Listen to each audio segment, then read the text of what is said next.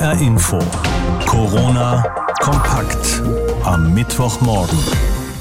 Nun haben die Osterferien begonnen, Ostern rückt näher und so langsam aber sicher dürfte es an der Zeit sein, nicht unbedingt die Beschränkungen aufzuheben oder zu lockern, aber eben weiterzusehen, sich zu überlegen, wann und unter welchen Voraussetzungen man welche Beschränkungen in welchen Schritten lockern könnte.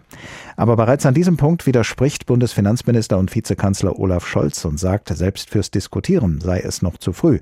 Und uns hier in HR Info hat in diesen Tagen auch die eine oder andere Mail von Hörern und Hörerinnen erreicht, die sagen, wenn wir zu ausführlich über eine Exit-Diskussion berichten, untergrabe das die Corona-Strategie der Bundesregierung.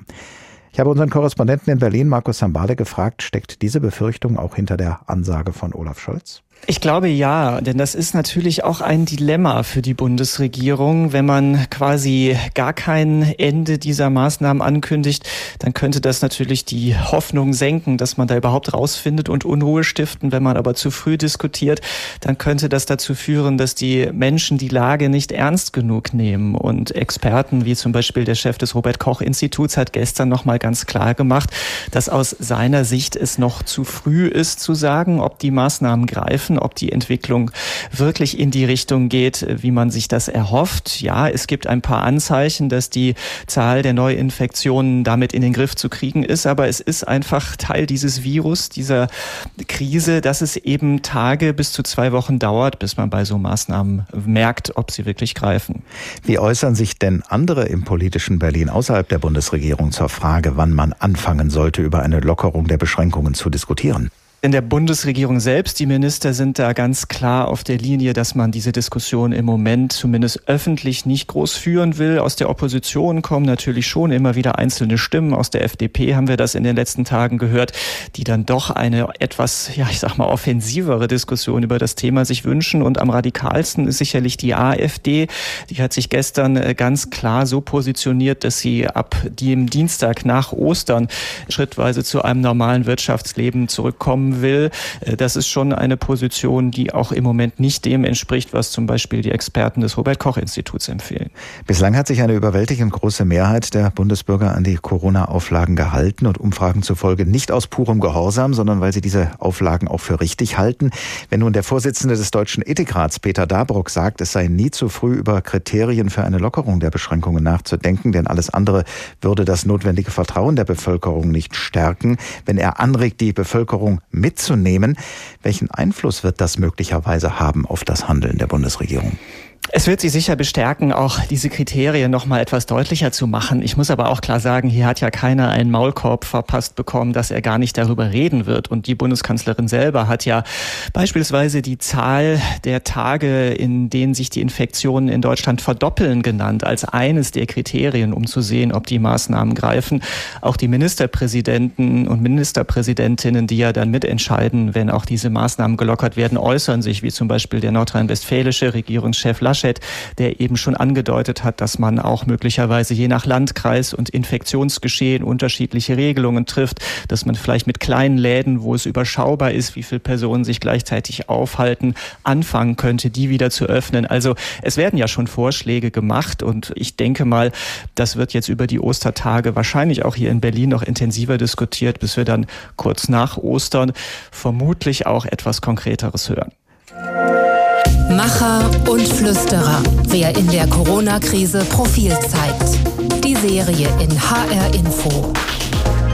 Die ersten beiden Folgen unserer Serie waren ja den Spitzen der Bundesregierung gewidmet, der Kanzlerin und dem Vizekanzler. Jetzt in der dritten Folge gehen wir auf die Länderebene und zwar nach Bayern. Dort gehen ja, einem Sprichwort zufolge, die Uhren anders. Und was Maßnahmen zum Schutz vor Corona angeht, gehen sie verglichen mit dem übrigen Bundesgebiet sogar vor. Was natürlich der Chef der bayerischen Staatsregierung zu verantworten hat. Ihn stellt jetzt meine Kollegin Franka Welz vor. Ihn und das Bild, das er von der Corona-Krise zeichnet. Corona ist kein Gewittersturm, der einmal kommt, regnet, Platzregen gibt und danach ist alles wieder so wie vorher. Er bleibt. Gestatten Markus Söder, 53, bayerischer Ministerpräsident und CSU-Chef in der Rolle seines Lebens. Krisenmanager. Vorbei die Zeiten, als er noch von Asyltourismus krachlederte oder eigenhändig Kreuze in bayerischen Amtsstuben aufhängte und die medienwirksame Umarmung von Bäumen gab es auch schon länger nicht mehr zu sehen.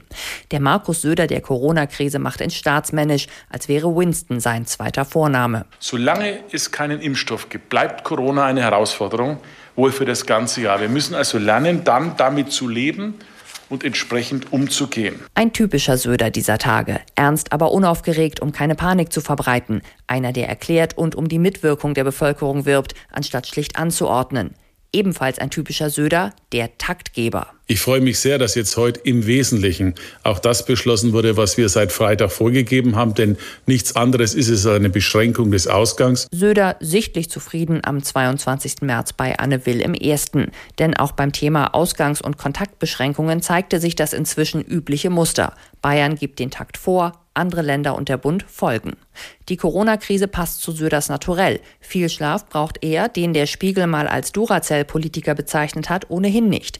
Wo andere noch zaudern, reagiert er und erklärt sich dann in klaren, eindeutigen Botschaften. Durchhalten lohnt sich, mitmachen ist weiter gefragt. Nicht zu früh aufgeben. Es zeichnet sich jedenfalls im Moment ab, dass das, was wir getan haben, miteinander und wofür alle so viel mitmachen, dass das wirkt. Vielen Dank dafür. Bei den Bürgerinnen und Bürgern kommt das offenbar an, nicht nur in Bayern. Laut ARD Deutschland Trend sind 58 Prozent zufrieden mit Söders Krisenmanagement. Das sind 16 Prozentpunkte mehr als bei der letzten Abfrage im August 2019. Und zweistellige Zuwächse sind alles andere als alltäglich in politischen Meinungsumfragen. Wer sich jetzt fragt, wie macht der Söder das nur, dem sei gesagt, hinter jedem politischen Auftritt steht eine Inspiration. Sehr geehrte Damen und Herren, meine große Bitte an Sie, tragen Sie die Maßnahmen weiter so konsequent mit. Bedenken Sie immer, dass wir in Österreich ein Team sind und dass wir gerade in so einer Situation zusammenhalten sollten. Vielen Dank für Ihren Beitrag. Österreichs Bundeskanzler Sebastian Kurz mag zwar mit seiner Exit-Strategie aus den Einschränkungen des sozialen Lebens nicht als Vorbild für Markus Söder taugen, in Gestus, Duktus und Auftreten allerdings sehr wohl. Offiziell sind wir heute am dritten Tag der Osterferien, aber den Übergang in diese Osterferien haben viele von uns wahrscheinlich nicht so deutlich gespürt wie sonst, denn abgesehen davon, dass wohl kaum jemand zu Ferienbeginn verreist ist, sind ja die Schulen sowieso schon seit dem 16. März geschlossen. Und ob sie zum offiziellen Ende der Osterferien am 20. April wieder öffnen, das ist zurzeit noch völlig ungewiss. Die Regierungen von Bund und Ländern wollen nächste Woche darüber beraten, ob sie an den Schul-, Geschäfts- und Restaurantschließungen, die es jetzt gibt, festhalten wollen. Welche Optionen sich aus dieser Ungewissheit für den Unterricht ergeben, beziehungsweise dafür, wie nach den, wie nach den Ferien unterrichtet werden könnte, darüber habe ich vor der Sendung mit Professor Kai Marz gesprochen. Er ist geschäftsführender Direktor des Leibniz-Instituts für Bildungsforschung und Bildungsinformation in Frankfurt. Herr Professor Marz, aus heutiger Sicht ist es nicht sehr wahrscheinlich, aber nehmen wir mal an, dass die Schulen in Hessen am 20. April wieder öffnen. In diesem Fall wären insgesamt drei Wochen Unterricht in der üblichen Form ausgefallen. Lässt sich das verschmerzen, ohne dass dieser Rückstand zum Problem wird? Die Frage ist nicht leicht zu beantworten. Insgesamt würde ich vermuten, dass drei Wochen möglicherweise zu verschmerzen sind. Wir haben aber überhaupt kein Wissen darüber, wie das Lernen zu Hause, das Homeschooling funktioniert. Wir wissen nicht, ähm, ob es Unterschiede in den Familien gibt. Wir wissen nicht, ob sich möglicherweise unterschiedliche Lernraten bei den Schülerinnen und Schülern zeigen. Insofern kann man im Prinzip nur hoffen, dass die drei Wochen im Prinzip nicht zu großen Ausfällen führen. Es ist natürlich durchaus möglich, wenn nicht sogar wahrscheinlich, dass es nicht bei diesen drei Wochen bleibt, dass eben die Schulen noch länger geschlossen bleiben, auch nach den Osterferien. Wäre das ein Problem für die Lehrpläne, die ja eingehalten werden müssen? Kann der Stoff nachgeholt oder in verdichteter Form äh, erteilt werden? Ich glaube, es besteht Konsens, dass je länger die Schulen geschlossen sind, umso herausfordernder wird die Situation. Und das nicht nur für Schülerinnen und Schüler, die in diesem Schuljahr vor Abschlussprüfungen stehen oder vor dem Übergang von der Grundschule in die weiterführenden Schulen. Die Gefahr, die meines Erachtens besteht, und das hatte ich eben schon gerade angedeutet, dass mit dieser schulfreien Zeit, die ja nicht Unterricht und nicht lernfrei ist, in den Familien unterschiedlich umgegangen wird, beispielsweise nach dem Vorwissen der Kinder und Jugendlichen, nach der sozialen Herkunft der Familie, Familie und dass da die Gefahr wachsen kann mit anhaltender Schulschließung, dass es zu differenziellen Entwicklungsverläufen bei den Schülerinnen und Schülern kommt, ähm, ist nicht ausgeschlossen und mit länger anhaltender Situation wird diese Wahrscheinlichkeit auch größer werden. Da könnte möglicherweise nicht nur das äh, häusliche Umfeld eine Rolle spielen, sondern möglicherweise auch ein mangelnder Zugang zum, zum Internet. Ne? Ja, ich glaube, der Zugang zum Internet, der ist nicht das Problem, den haben die meisten Haushalte. Die Frage ist auch, wie gelingt es denn den Schulen, wenn die äh, Phase noch länger andauert, entsprechende Unterrichtsformate auch zur Verfügung zu stellen, Unterrichtsmaterialien zu entwickeln und den Schülerinnen und Schülern anzubieten. Nach den Erfahrungen, die man gegenwärtig hat, aber die resultieren im Prinzip ja auf keiner großen empirischen Evidenz, scheint es so zu sein, dass es in den höheren Klassen ähm, insgesamt ganz gut gelungen ist in den letzten Wochen, aber in den unteren Klassen zunehmend schwieriger wird, als mit dieser äh, Nichtanwesenheit im Schulkontext äh, auch unterrichtsähnliche Situationen herzustellen und auch Lernstoff zu vermitteln. Und es wird deutlich, dass man Familien in dieser Situation nicht nur sehr fordert, sondern in vielen Bereichen auch überfordert, denn die meisten Eltern haben halt keine Erfahrung damit, Lehrer zu spielen, weil sie in, ganz anderen Berufen sind und haben nebenbei möglicherweise auch noch im Homeoffice ihren eigenen Job zu machen. Das sind Herausforderungen, vor denen die Familien in den letzten Wochen stehen, die nicht zu unterschätzen sind. Und insofern glaube ich, dass äh, der Ferienbeginn sehr gut merkbar war, weil nämlich äh, der gesamte Bereich des Homeschooling erstmal etwas runtergefahren werden konnte. Es könnte natürlich auch sein, dass dieser Zustand, den Sie gerade beschrieben haben, auch bis zu den Sommerferien nicht beendet werden kann. Ähm, was könnte man dann tun? Die Sommerferien verkürzen und gegebenenfalls früher wieder anfangen, wenn das möglich ist?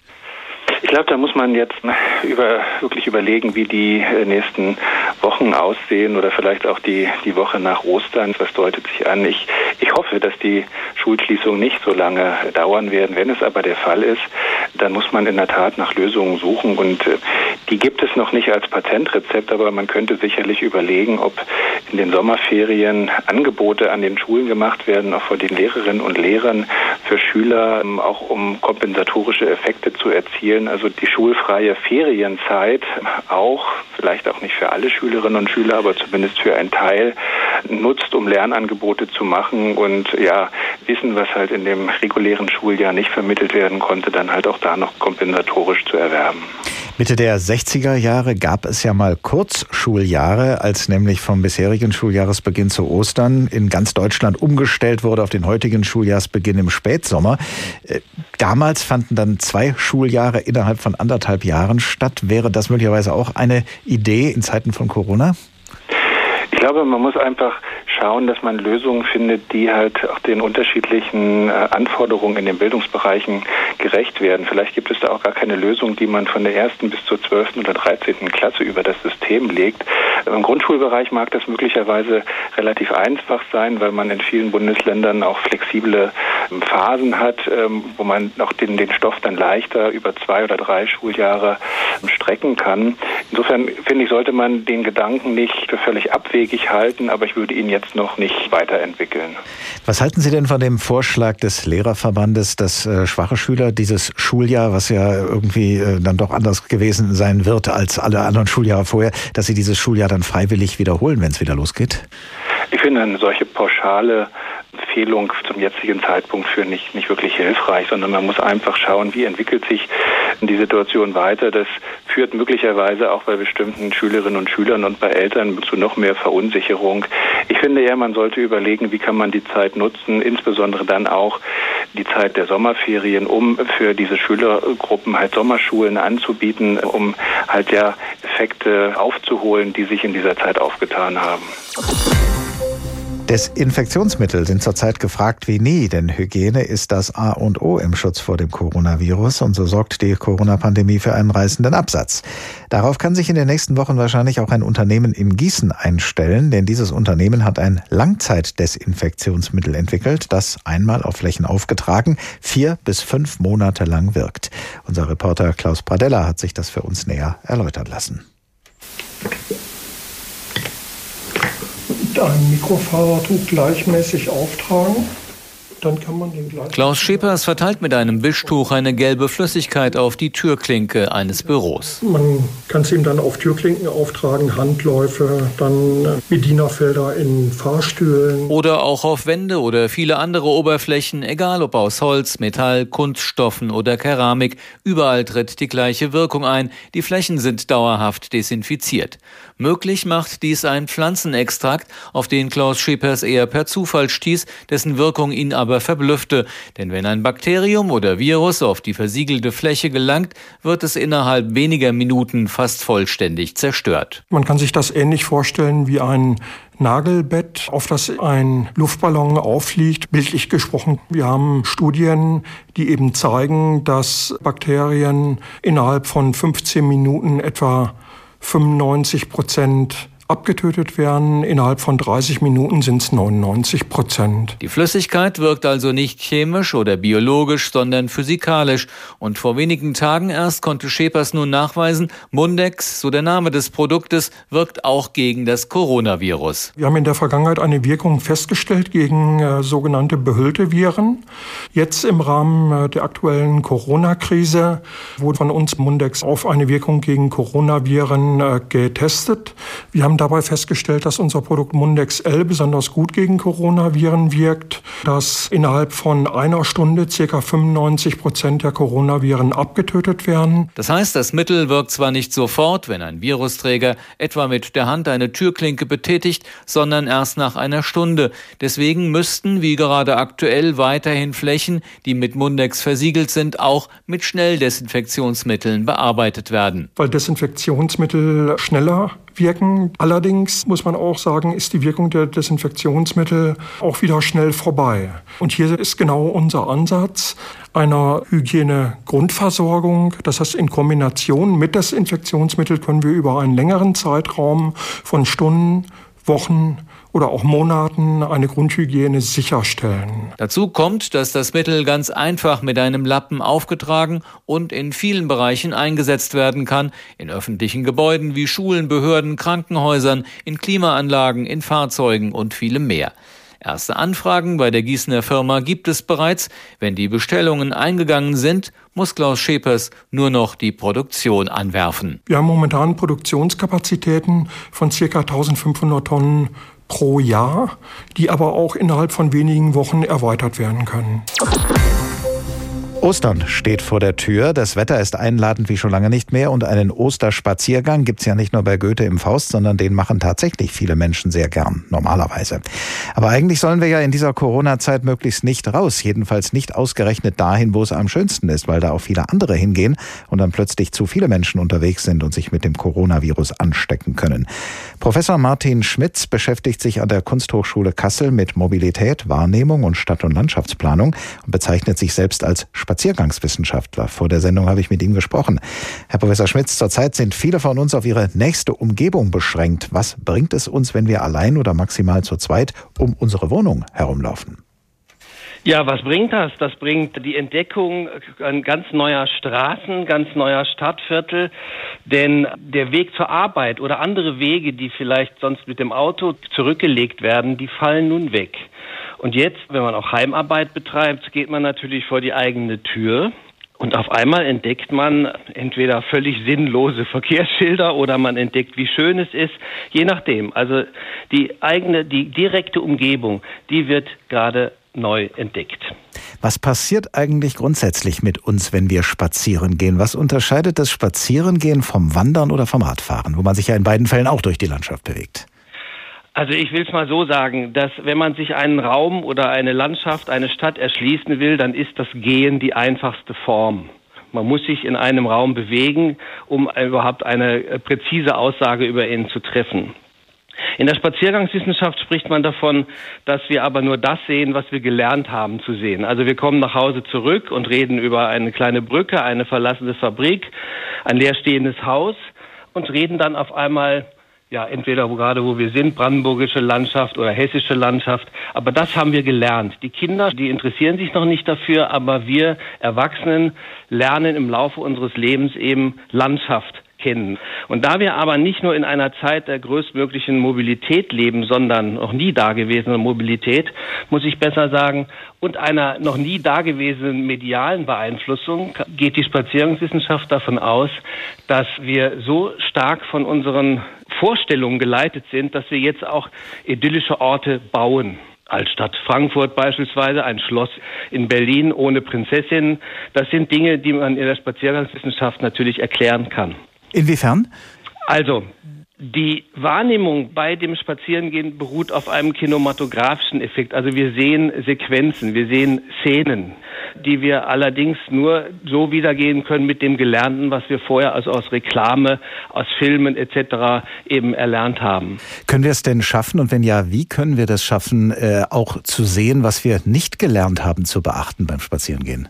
Das wäre natürlich das absichtlose Umherstreifen. Das ist natürlich das Instrument, mit dem wir jenseits von jeglichen auch Profi-Gerüstzeug wie Pläne, wie touristische Führung, wie wir Dinge zufällig entdecken können, die wir vorher noch nie gesehen haben. Wir müssen uns nur eben von den Dingen lösen, die wir mitbringen, um bewusst wahrzunehmen. Und das passiert wahrscheinlich jetzt sowieso in der Umgebung, in der eigenen häuslichen Umgebung, wenn auf einmal Straßen entlang gegangen werden, die man noch nie vorher gegangen ist.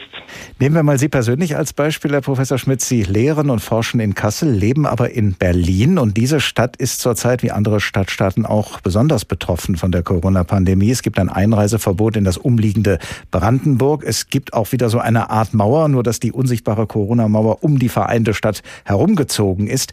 Das wäre ja eigentlich auch die Gelegenheit, die Stadt mal ganz neu kennenzulernen. Was sehen Sie, was entdecken Sie, wenn Sie um die vier Ecken in Ihrer Nähe gehen, was Ihnen bisher nicht aufgefallen ist?